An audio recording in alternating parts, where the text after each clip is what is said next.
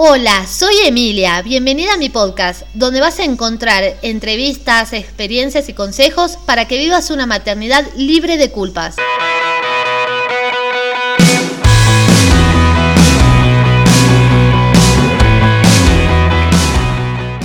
Buenas tardes a todas y todos que están escuchando este nuevo episodio del podcast de Madre Montessori. Recuerden que lo pueden escuchar en Spotify, en el blog o directamente en Instagram, que es como más práctico.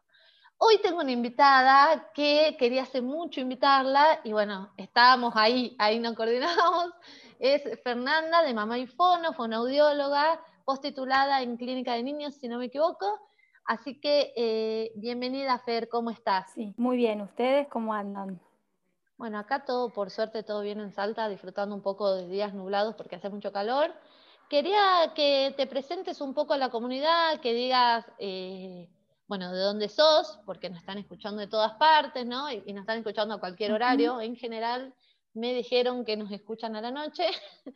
Así que contame un poquito qué haces, eh, en qué estás trabajando. Bueno, eh, yo soy licenciada en fonobiología, en la universidad de, egresada de la Universidad Nacional de Rosario y postitulada en clínica con niños y adolescentes.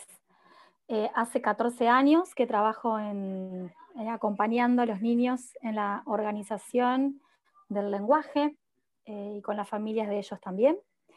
Y en ese recorrido, bueno, también he acompañado familias en el mundo del porteo, eh, me formé como psicodramatista, un poco de todo, soy medio ecléptica yo. Ah, bueno, bueno, yo también soy también de estudiar de todo, Luisina Troncoso que entrevistamos también, también estudió de todo, eh, me parece que las entrevistas de este podcast van para esa línea. Les gusta estudiar un poco de todo. te quería preguntar, también haces, me parece importante esto, eh, Fernández emprendedora porque genera contenido de valor y está en redes sociales y también haces consultas online, porque por ahí eh, muchas mamás y papás están en zonas donde no hay fono, puede ser algún pueblito que no haya fono, o no conocen o no sienten como confianza, viste que ves que buscan de confianza y, y por ahí no hay, viste, una cartilla de conos de confianza. Y las redes acercan a las personas, a profesionales como vos que comparten. Eh, ¿Haces consultas individuales también o no? Por online. Claro, yo soy de Rosario, soy de Rosario eh, y ofrezco sí, un servicio de de, asesoría online. Eh, tengo algunos pacientes, o mejor dicho, familias que acompaño sistemáticamente, más, digamos, en un ámbito ya de lo terapéutico. Eh, también ofrezco un servicio que es más en relación a lo preventivo, digamos, ¿no? Acompañar familias para generar situaciones de juego, promover la, situación comunicativa en el hogar, independientemente de que haya una inquietud o algo que, les parezca que no esté bien, digamos. O sea, pensar también a la fonobiología y a nuestro ejercicio eh, desde la promoción de la salud, desde la prevención primaria, por eso también es un poco el surgimiento de mi cuenta, en donde, como vos bien decís, la idea es generar contenido, tanto de información, contenido teórico, como también recursos, para, para que el conocimiento salga de las paredes de las universidades, los sanatorios, las instituciones y llegue a los hogares de una manera por ahí un poco más cálida, más accesible y de esa manera, eh, como te dije recién, bueno, prevenir, acompañar y en caso en que ya haya alguna situación que inquiete, tener las herramientas para, bueno, para consultar oportunamente y demás. Em, eso. Sí, pasa mucho que... La cuenta es arroba mamaifono.ok. Sí, igual yo en el podcast, en el post lo voy a poner con el enlace todo porque tenés contenido que a mí me encanta. Ok. Más cuando te, este, el contenido que tiene Fer, que es muy interesante, que justo le decía antes de comenzar, es cuando se te acaban las ideas, ¿viste? Porque por ahí uno el repertorio de canciones que hoy tiene con las playlists que hay son de reggaetón. Díganme si no, vos pones pop argentino y te sale reggaetón, vos pones clásicos argentinos y te va a salir reggaetón. Entonces, es volver un poco a eh, las canciones que nos cantaban a nosotros o los trabalenguas. Eh, hace poco compré un libro para mi hijo que es un trabalengua que me lo decía mi abuela paterna cuando éramos chicas, o sea, imagínate, y ella se lo sabía porque se lo decía su abuela cuando ella era chica.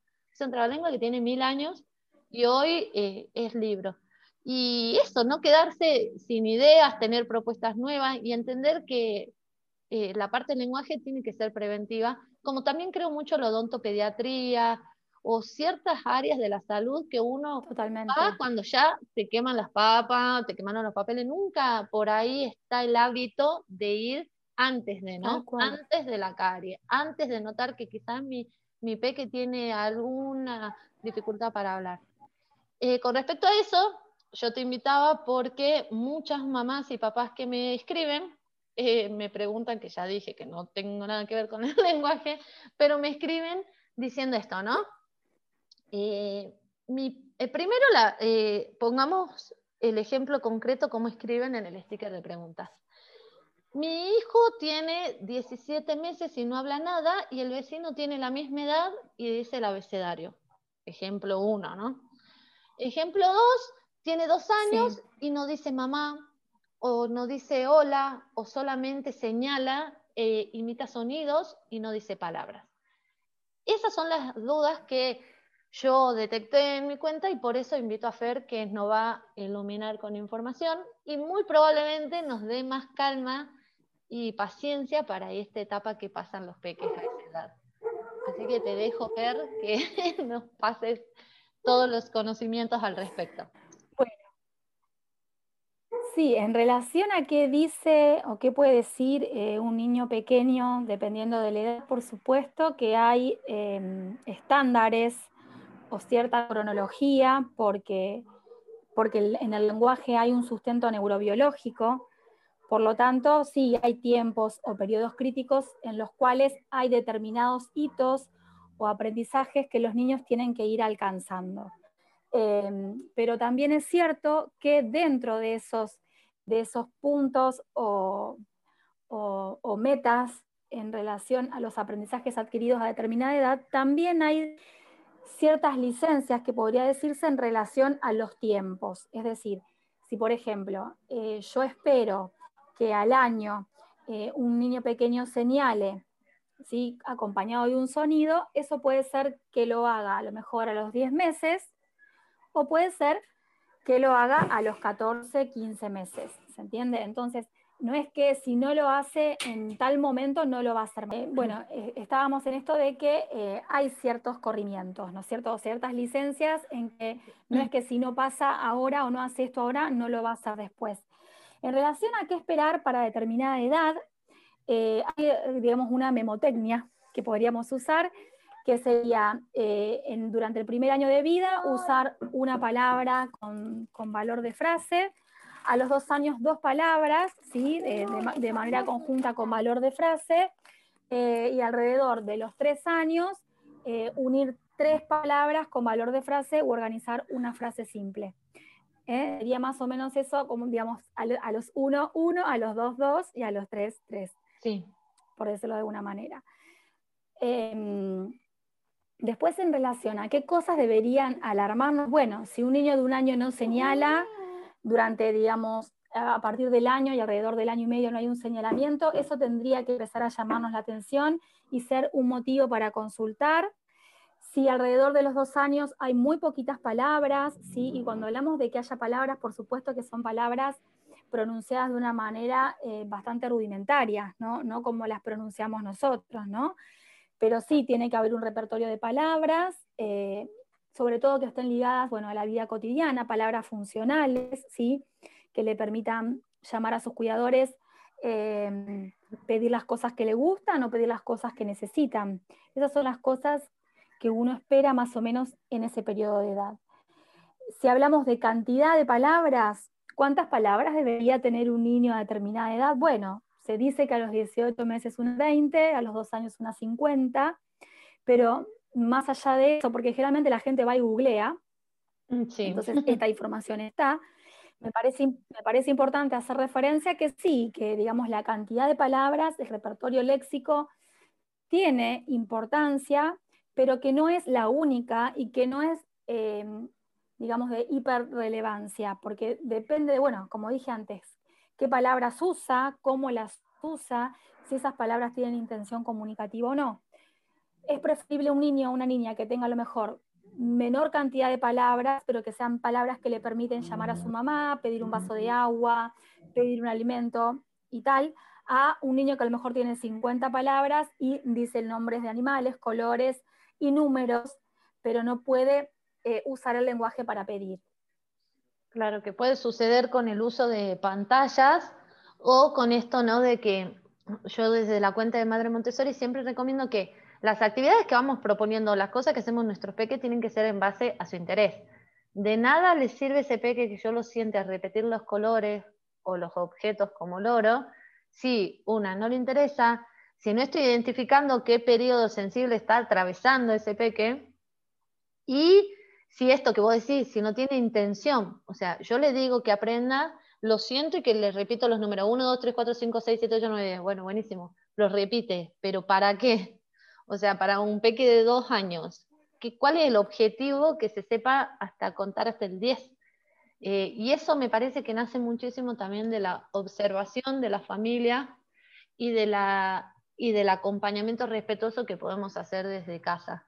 Em, por eso también eh, me parece importante lo que vos decís, es, identificar el periodo y observarlo para poder saber cómo acompañar. Em, nosotros, por ejemplo, en casa mi hijo tiene 21 meses y él dice agua, agua señala, agua, agua. Cuando le pasamos, siempre desde muy pequeño repasamos.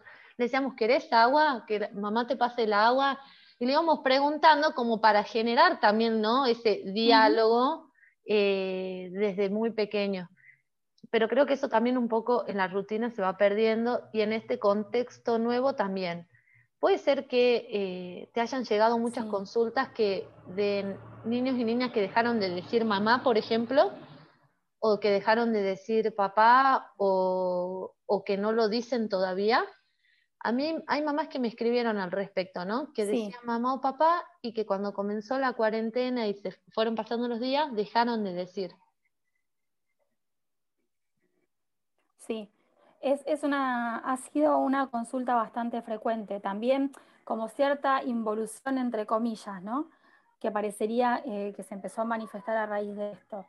Y sí, las palabras que más eh, se han, digamos, dejado de usar son mamá, papá, hola, chau, eh, que yo hice un posteo en relación a esto porque, mm, digamos, no es casual cuando nosotros empezamos a estar todo el tiempo en casas disponibles, la mayoría de las personas hoy en día vivimos en casas pequeñas, eh, con ambientes bastante pequeños, estando bastante cerca.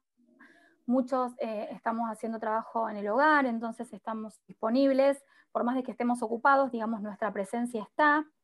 Y estamos como de mayor, con mayor accesibilidad. Entonces, para que un niño diga mamá o diga papá, tiene que haber cierta ausencia o tiene que haber cierta necesidad si estamos todos en el mismo espacio, compartiendo un montón de tiempo, a veces simplemente nos miramos, hacemos un gesto o vamos y buscamos y lo tomamos de la mano y tal.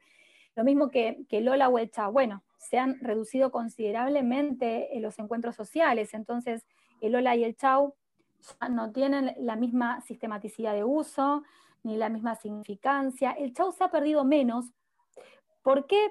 Porque en las salidas en donde uno lleva a los niños, no sé, justo ese día estamos mamá e hijo solo, entonces tenemos que ir al súper porque no lo podemos dejar.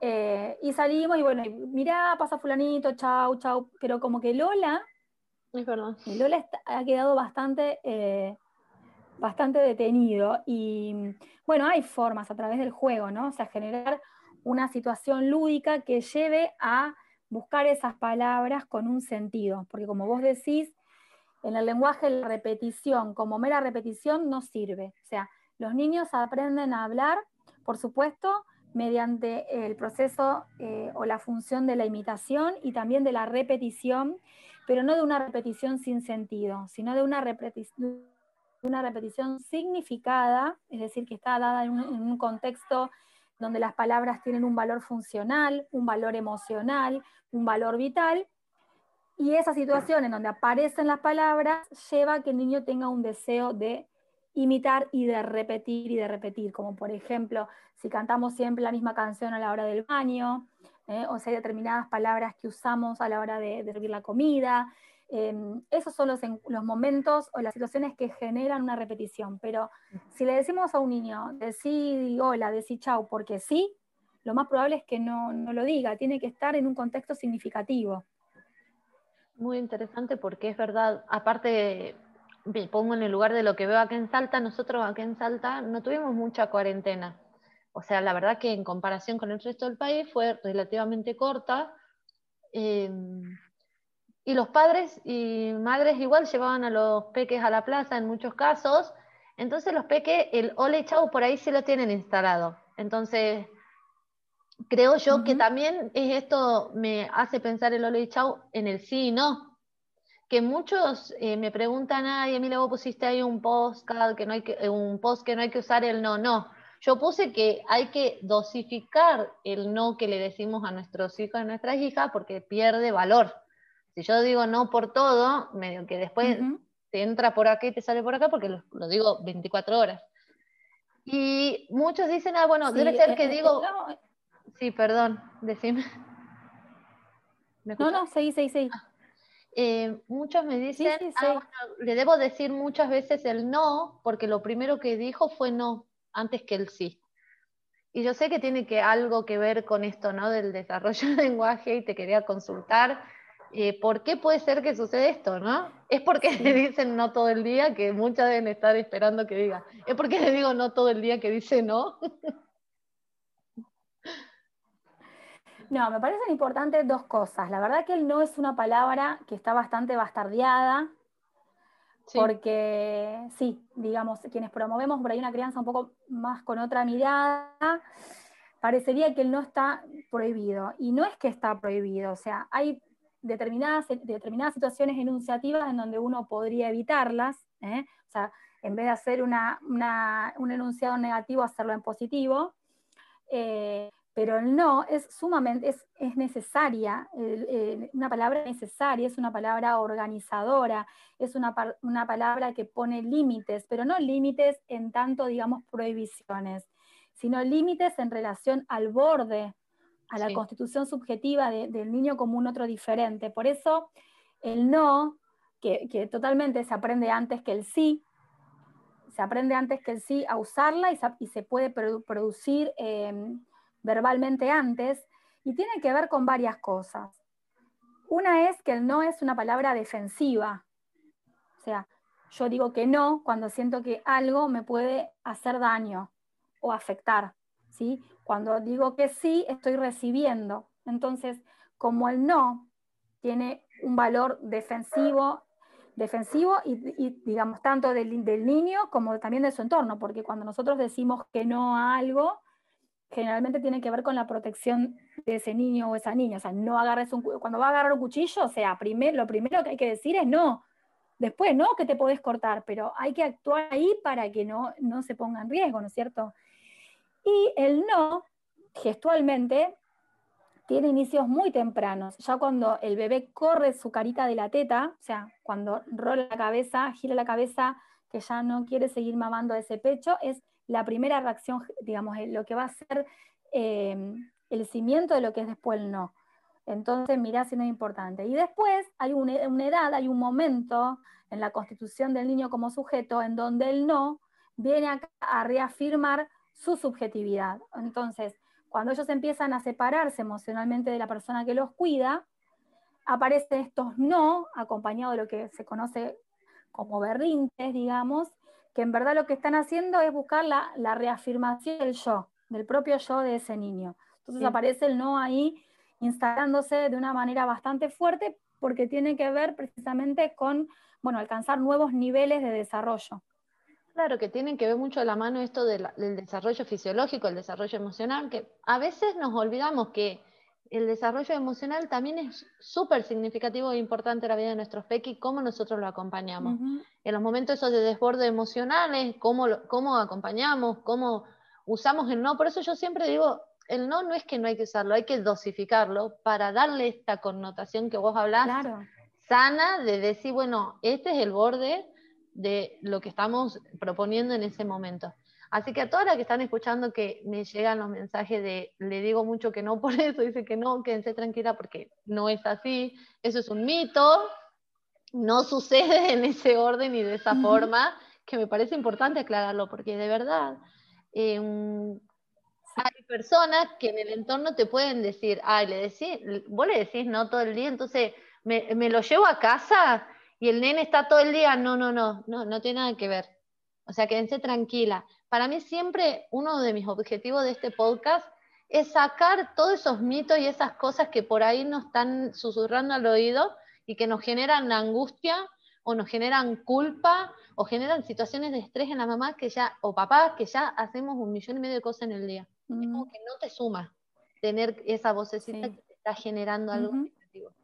Así que bueno, eso de verdad, no sabes la tranquilidad que le das a un montón de mamás que se preocupan, porque hay una preocupación real ante un otro que te está diciendo, le decís no todo el día. Eh, me parece importante. Y con respecto a lo último que te voy a preguntar, así eh, nos vamos despidiendo, es cuáles serían los consejos que vos le das a las mamás a la hora de coordinar una consulta. Es decir, las consultas que sean preventivas, ¿a partir de qué edad recomendarías una consulta preventiva? Y em, estas cosas que hay que tener en cuenta o los tres signos que puedas nombrar de alerta, entre comillas, para mamás que tienen peque en esta edad que estamos hablando, que empiezan a salir las palabras de a poco?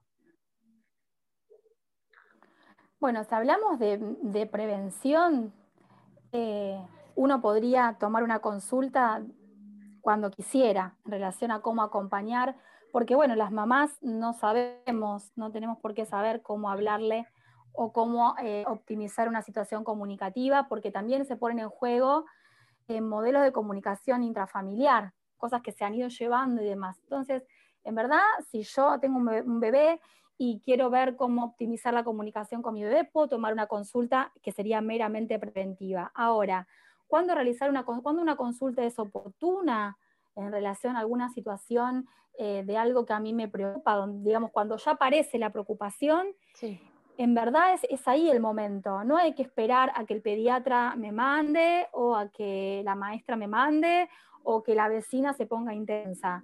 Eh, si yo tengo alguna inquietud, puedo hacer una consulta, no se necesita una derivación médica ni de, digamos, de ningún tipo de profesional de la salud, simplemente la inquietud puede llevar a un motivo de consulta para recibir precisamente una orientación. Em, por supuesto que siempre, digamos, el mayor consejo es que le hablen a sus hijos, que le hablen desde antes de nacer, que les hablen cuando son bebitos, que signifiquen e interpreten gestos, sus llantos, sus emisiones verbales, que les asignen una significación y que se las devuelvan en palabras, que hablemos claro, que no usemos eh, doble sentido ni dobles negaciones, que no, que no hagamos preguntas cuando no vamos a aceptar las respuestas, digamos, ¿no? Esto de, ¿querés que vayamos al súper cuando en verdad hay que ir porque no hay un otro adulto que pueda cuidar? Y entonces, si nosotros preguntamos y el niño dice que no, se va a generar un malentendido. Entonces, hablar claro, conciso, compartiendo el mismo contexto de comunicación, hablar siempre eh, con, las cosas en concreto, o sea, hay algo que por los adultos hacemos que es decir, bueno, ¿cómo, a ver cómo hace el elefante. Y no tenemos ningún elefante adelante de nuestro campo visual. ¿eh? Y eso confunde a los niños. Entonces, siempre hablar con situaciones concretas. En relación a signos de alarma, bueno, los signos de alarma varían bastante en torno, digamos, en relación con la edad. Pero como dije antes, si un niño pequeño de aproximadamente un año, año y medio no señala, ¿eh? eso es un signo de preocupación. Si pasado los dos años prácticamente no hay, o sea, alrededor de los dos años no hay palabras o hay muy poquitas palabras o hay poca intención comunicativa, ese es un signo de alarma si alrededor de los tres años no hay em, eh, tres, palabras con valor de frase o un esbozo, digamos, una frase incipiente, es un signo de alarma. No hace falta esperar a los cinco eh, como para hacer una consulta. Si mi hijo de dos años no reconoce las partes de su cuerpo, si no las puede señalar, si no dice que no, si no responde al nombre, si a los dos años es como un momento en donde aparece un florecimiento, ¿no? Eh, hay un incremento de la cantidad de palabras, empiezan ya a unirse dos palabras entre sí, ¿eh? Eh, empieza a haber, digamos, más registro en relación a, digamos, al no, al no verbal, verbal, sin que haya un acompañamiento gestual. Si eso no está, son signos de alarma. Perfecto, súper claro, Fer.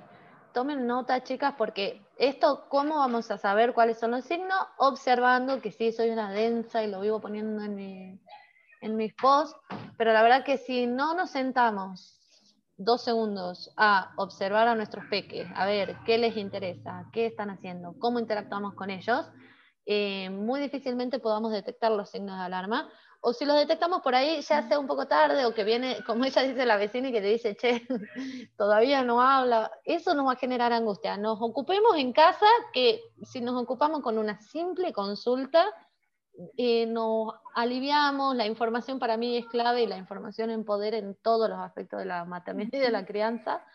Así que, bueno, nada, muchísimas gracias, Fer. Amo tu cuenta, amo los memes. El del señalar es todo. O sea, el meme de señalar es todo. Así que muchísimas, muchísimas gracias. Yo me divierto mucho cuando lo...